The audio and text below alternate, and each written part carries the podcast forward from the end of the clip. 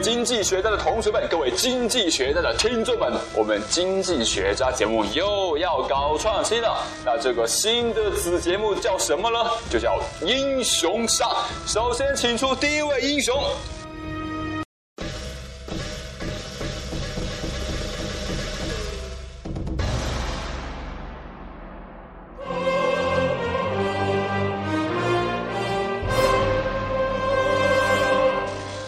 们共和国十大元帅中最帅的是叶剑英元帅。那么叶剑英元帅呢，在他十八岁的时候，曾经写过这样一句话：“成则周武三千，败则田横五百。”哇哦！那这个失败的英雄，这个连我们的这个提叶帅也为之这个倾慕的这个失败英雄田横，他又是谁呢？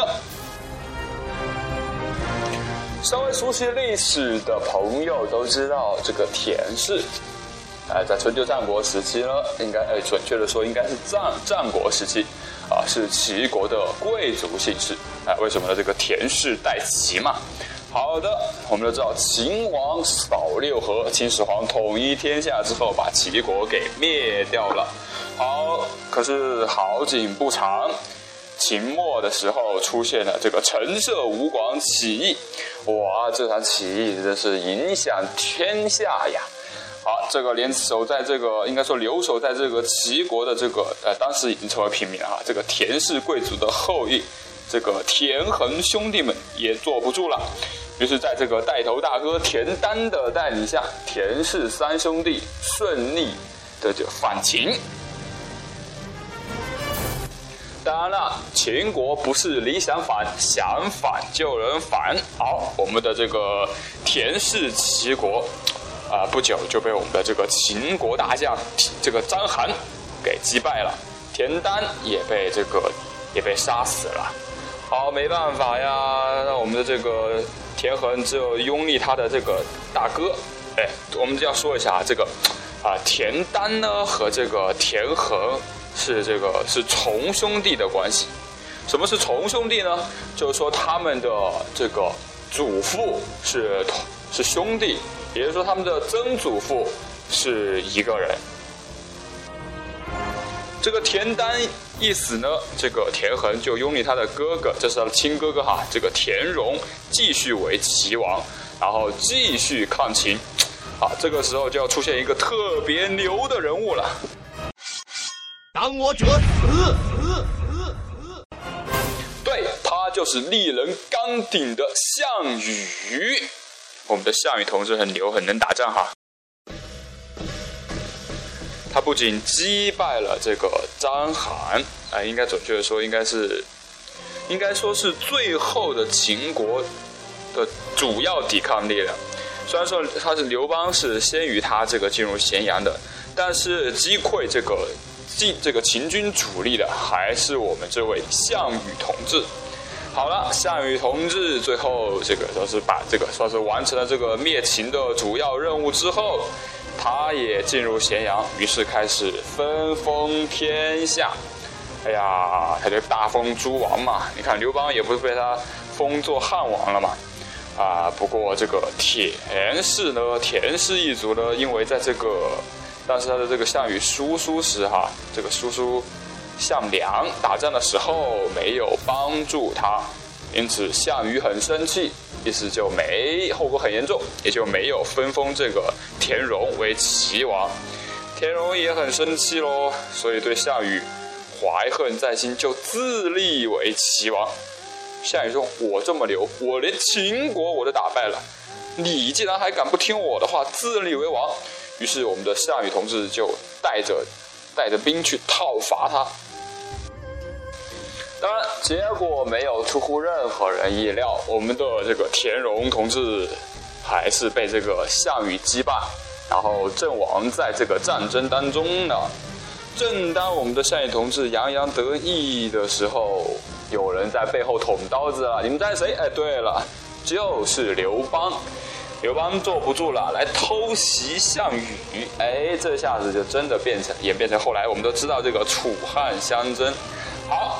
哎，你像楚汉相争的话，某种程度上，我们的田荣，田荣同志哈，哎，不对，应该说田荣同志的弟弟田横，我们的这位男主角，就开始觉得机会到了，哎，你们两个人鹤蚌相争，哎，本大爷我就渔翁得利。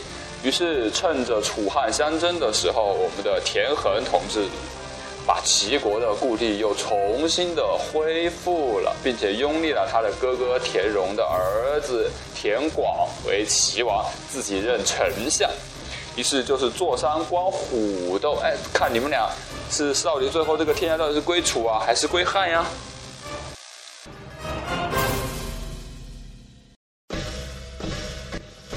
就在我们的田横这个叫做呃史称叫定齐三年，就是说他这个执掌齐国大政三年的时候，这个时候我们的韩信，我们的兵仙韩信领兵来攻打齐国。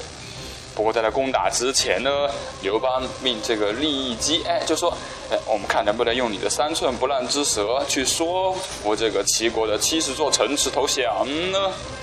哎，我们的利益姬同志也有就跑，就辛辛苦苦的跑到齐国的这个都城，跟齐国的这个齐齐王呀，还有齐国这些丞相们，啊，就晓之以情，动之以理，跟他分析天下大势，就说你跟我们这个刘邦打，你是打不赢的，你还不如好好归服，到时候再封你为王，你继续享有你的王爵多好呢。哎哎，于是这个齐国这个王臣之间，哎，这应该说君臣之间都被说动了，哎，就准备投降，都是他的二十万骑军，这个叫做卸甲，并且齐王呢大宴群臣，哎呀，就在这个利益姬呢，在他在齐国好吃好喝的时候，韩信在一边就犯愁了，他说你嘛，你看我前面。我前面辛辛苦苦才打下了五十座城池，哎呦喂，你小子不会吹灰之力，就凭你这三寸不烂之舌就说动了这个七十座城池的齐国向向我们大汉投降？哎呀，这怎么行呢？你的功劳会不会在我前面呢？于是我们的韩信同志一不做二不休，哎，趁我们的这个哎这个齐军准备投降的时候，出其不意的去。这个攻打了齐军，齐军损失惨重呐！哎呀，这个齐国这个王室啊，还有这个丞相们一下子就惊慌失措了。他们就那这个时候他们就想，哎，是不是李小子的利益机啊？你是不是李小子这个出卖我们呀？哇！于是这个田横就建议把这个利益姬同志给烹杀了。这个烹杀什么意思呢？就是把他煮。就是把它放在鼎里煮成肉，煮成肉汤，活活的给它煮死。哇，听起来很残酷哈。齐国最后还是免不了被韩信的大军所荡平。哎呀，这个，并且这个齐王田广也被这个韩信所率领的汉军的军士们可斩杀。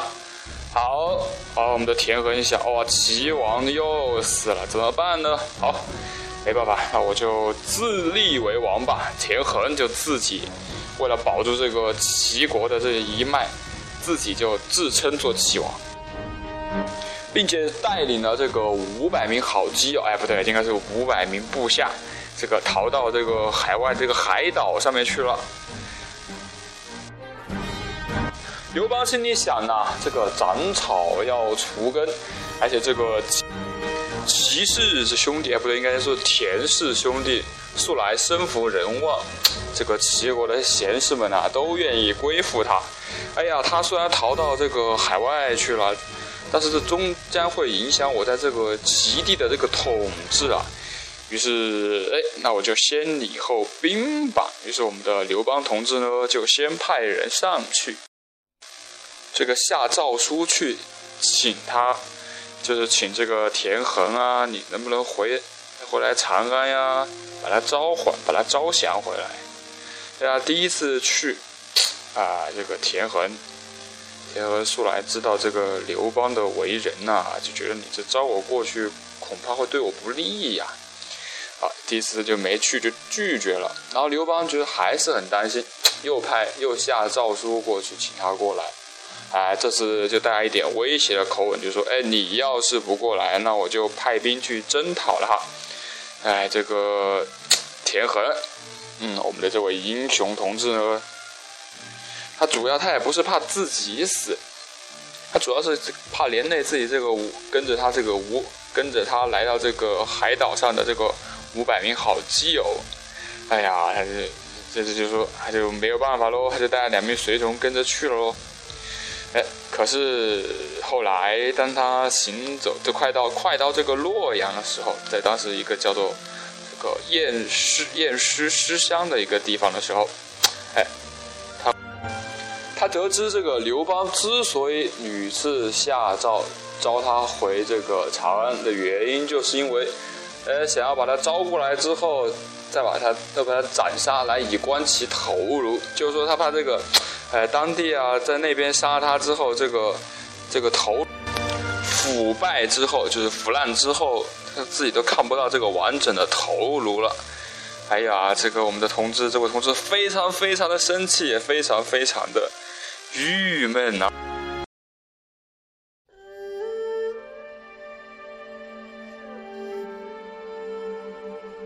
正所谓士可杀不可辱啊！田横感到自己他是这个受到了侮辱，于是就愤而自杀。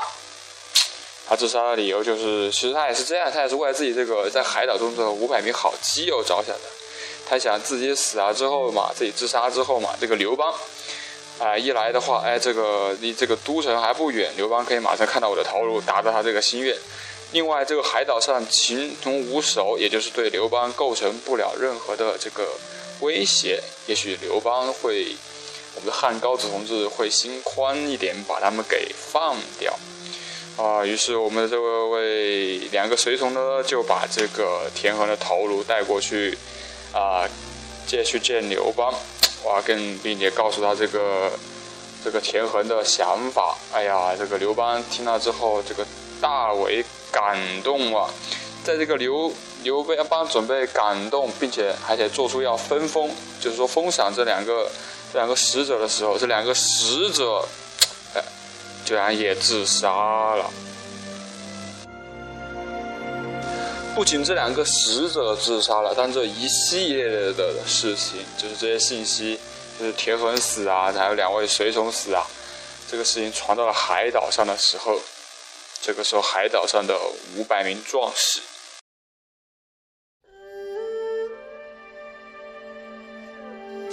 竟然一起自杀了五百个人啊！为了这个表示对这个田若、这个田横的忠诚，他们也以自杀殉这个君主了。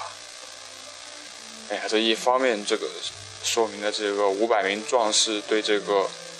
田横的一个一个忠诚，另外也反映了田横体恤部下、深得人心的一面。纵观田横的一生，天时、地利、人和，他应该是占据了人和的这一部分吧。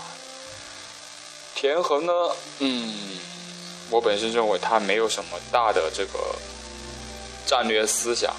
或者说自身的这个才能也并不那么突出，要不然的话，你看这个田氏兄弟的话，这个用兵上面的话，应该是不要不然的话，也不会是屡败屡战啊。先是败于章邯，又是败于项羽，当然这些都是牛人啊，也也说明。